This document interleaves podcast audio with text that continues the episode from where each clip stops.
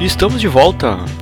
E o estado da Califórnia, nos Estados Unidos, atualizou seus planos para permitir que eventos ao ar livre em estádios e parques comecem a reabrir a partir de 1 de abril.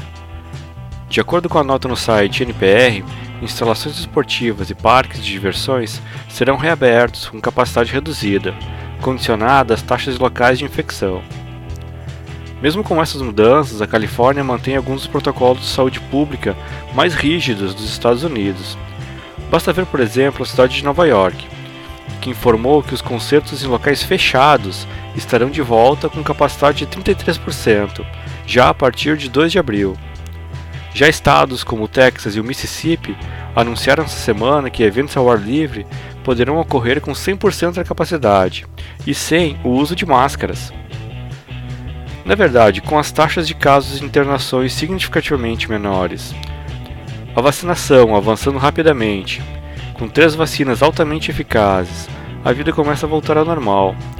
Ao contrário do Brasil, que aposta em cloroquina, no misterioso spray nasal israelense e que continua andando na contramão do planeta.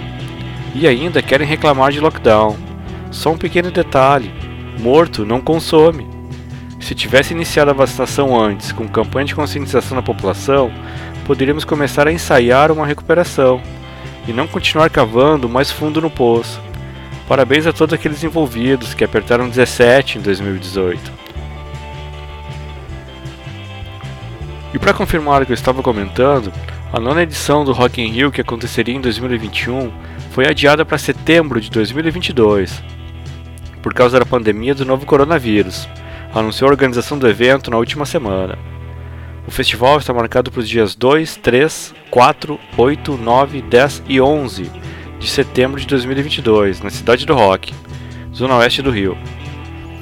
Roberto Medina, presidente e criador do Rock in Rio, diz que já estão sendo feitas negociações com as atrações e que há previsão de anúncios ainda no primeiro semestre de 2021.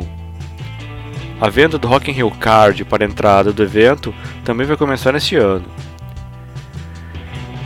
As mudanças foram baseadas nas definições do cenário mundial da pandemia de Covid-19 e no fato de que a essa altura do ano a organização do evento já estaria entrando no Parque Olímpico do Rio para dar início às montagens do evento, diz o comunicado do Rock in Rio à imprensa.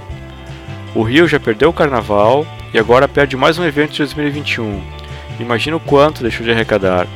É aquilo, galera, a economia só volta com a vacina. E o Hard Rock Hotel Fortaleza está em construção nas falésias e dunas da praia de Lagoinha.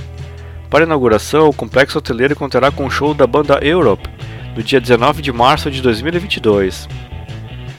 Além dos clientes do hotel e convidados da construtora VCI e da Hard Rock que participam do evento, 1.500 ingressos estarão disponíveis ao público, ao custo de R$ 3.000 cada, com bebida e alimentação inclusos.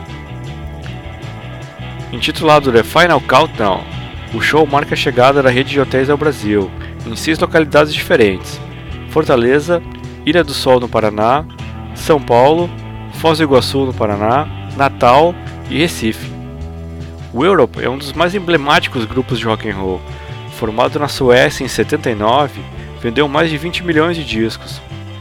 Com o álbum The Final Countdown de 86, obteve grande sucesso além de conquistar o primeiro lugar em 26 países e top 10 da Billboard 200. Além da relevância da Europe para a história do rock, a escolha se deu pela força simbólica e popularidade de The Final Countdown. Esperamos comemorar a entrega do hotel juntamente com os momentos finais dessa pandemia, pois essa é a maior contagem regressiva para todos nós. Vai ser emocionante ouvir o riff inicial de teclado mais incrível da música, podendo finalmente respirar mais aliviados disse Samuel Cincheroli, presidente da VCI-SA, incorporadora da hard rock no Brasil. Para você que não lembra ou mesmo nunca ouviu, vai rolar daqui a pouquinho essa música do Europe. Por enquanto, vamos com um bloquinho musical com Ben Harper e Wira.